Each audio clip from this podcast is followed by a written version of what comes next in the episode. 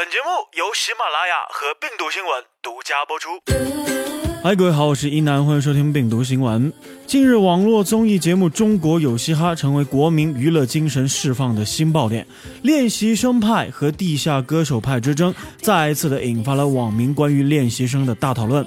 练习生这一称号最早起源于日韩，是一种娱乐公司挖掘新艺人的方法。在韩国，几乎每一个娱乐公司都有新秀储备，公司根据规划会定期进行选秀。近年来，随着 TFBOYS、宇宙少女、GOT7 等等一系列的国内外偶像团体的大火，以及中国本土娱乐产业的如日中天，练习生一词进一步进入人们的视野。什么样的人在关心练习生群体？九五编辑室通过百度指数发现，人们不仅仅追星，也渴望成为明星。越来越多的年轻人渴望投身到练习生的大军之中，在妄图成名、缺乏理性、不务正业等标签背后，支撑他们的是一份怎样的执念？今天九五编辑室邀请到了三位练习生，为我们分享练习这一件小事儿。好看的皮囊太多了，需要更多有实力的偶像。今天的分享者第一位是小智，前 JYP 练习生。十六岁的时候，他和舞团的同学一起去参加了韩国三大娱乐公司之一的 JYP 非公开选秀，开始了两年的练习生生活。他说自己的偶像当时也是选择去当练习生，主要也是想看看他们经历了什么，自己是不是也能够承受得住。练习期间每两天一次考核，内容是一首歌一支舞。每周还会有小组检查，内容是一个五人团体的唱跳。这些东西都会有排名，排名越高，演出机会就越多，舞台感就越好，越容易出道。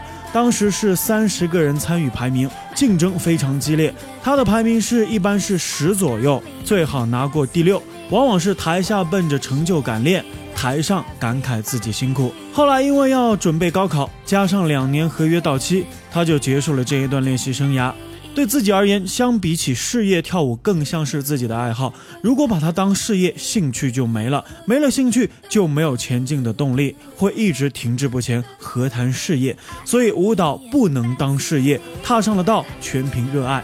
为了这个梦想。他说自己在各方面也下了功夫，很多人看自己初中和现在的照片对比都会大吃一惊，毕竟已经是确定了要当艺术生这个目标了，所以呢会有意识的做出很多改变，摘掉眼镜，开始注重自己形象，也会去寻找适合自己的比较潮流的穿衣风格。虽然开始会不习惯，不过只要是能让自己在这一行更出众，也是值得的。那现在呢，有很多的年纪很小的中国孩子想当练习生，有实力的话，当然是可以考虑出道。但是相比竞争激烈的国外，不如考虑一下中国市场。国内很多艺人培训公司也在兴起。虽然偶像这个职业对于外貌是有一定的要求的，但是现在好看的皮囊太多，市场逐渐恢复了理性，需要更多有实力的偶像。所以呢，希望有很强欲望想出道的孩子，不要过多的在脸上动功夫了。另外，也要认真考虑一下自己是否真的有能力和决心在这一行做下去。好了，下面我们再来讲讲另一位分享者林夕。他说：“从前他以为只看实力，现在发现还要靠套路。”国内某预备女团的练习生，她大一的时候成为一名练习生，到现在已经差不多一年多了。因为当练习生，她向学校申请了一年的延缓入学。说起来很偶然，当时自己在网上发现自己的舞蹈视频，后来就接到公司的电话，面试通过以后，正式成为了练习生。他们公司走的是养成系的小偶像模式，与粉丝的距离非常近，每天有训练，每周有公演。这个期间让他收获了很多成就感与感动，有很多不足的地方，但是努力过后改变是看得见的。比如说，有人会说你是一个跳舞真的很不错的孩子，表现力很好，这个时候他就觉得自己很开心。虽然自己的粉丝没有那么多，但是他们会很用心的为自己准备应援。生日公演的时候有自己的单独表演部分，粉丝们会为自己喊应援的 call，全场都是同一个颜色的荧光棒，那个时候真的很感动。但是在一年的练习生活中，他发现了其实自己不是很适合走小偶像这一种道路，因为这种模式一半是自己的练习，一半是与粉丝的互动。他觉得自己在与粉丝的互动时还欠缺一点东西，大概就是要大家所讲的套路。从前自己认为只要有实力就可以在这一行拼下一席之地，现在并不是这个样子。所以呢，他自己以后可能会做娱乐圈方面的工作，但是不太考虑成为艺人。当练习生就算是自己的事业真正开始前的探路吧。这期间，呃，一些经验对自己以后这个圈子里的工作一定是有帮助的。当时一些练习的人，现在有一半也已经放弃了，留下来的人也不全是因为要坚持这个梦想，可能只是合约问题没有办法走掉，或者是一直在等机会。真正很坚定的想走这一条路，可能只是个别人。好了，继续来看下一位分享者，他说：“荣誉感爆棚不是在舞台上，而是在爸妈赞许的时候。”分享者丫婷，国内某娱乐公司准出道艺人，他是高一的时候在校门口被公司的星探发现，开始当练习生，到现在已经五年了，发了十首歌，计划明年出道。这五年中来过公司的练习生至少有一百人。从那个时候坚持到现在，可能就不到十人。刚进公司的时候，他觉得很新奇、很好玩，但是坚持了这么久，就越来越坚定，早都把艺人这个身份当成一种事业，得认真对待。那在五年里，他和撒贝宁、汪涵、大张伟都合作过，自己的艺能提高了不说，他觉得最大的收获就是变得更加自信。以前很怂的，现在面对镜头、面对观众都能够应对自如。和学校中拼智商圈子不同，在公司练习，让自己提早的体会到了社会上的拼情商的模式。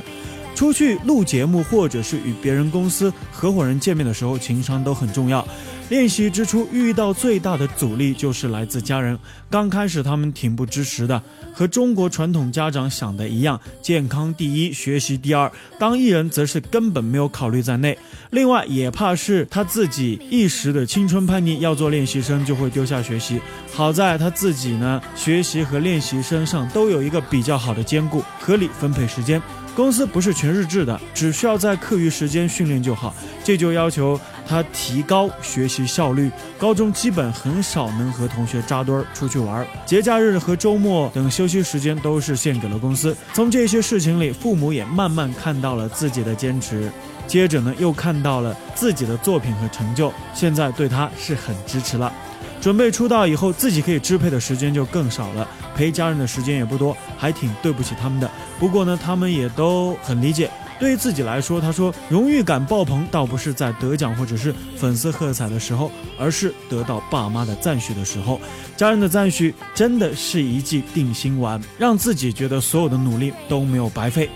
成为练习生可能是一种成名的手段，也可能是一种成长的方式。与这三位练习生相似的故事，每年都在成千上万的中国青少年身上频繁上演。他们的练习生涯混杂着泪水与汗水，却鲜有人能够最终站在自己梦想的舞台上，享受耕耘过后应得的果实。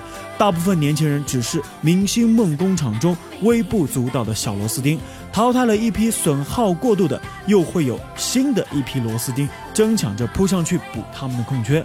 然而子也非鱼，相信这群逐梦者愿意听到的不是旁人叹息不忍，而是由衷的喝彩声。好了，感谢各位收听本期的病毒新闻。如果想了解更多的新闻资讯，欢迎下载病毒新闻 App。如果想收听更多一男的节目，欢迎在喜马拉雅搜索 DJ 一男。一是独一无二的一，男是七彩云南的南。我们下期不听不散，拜拜。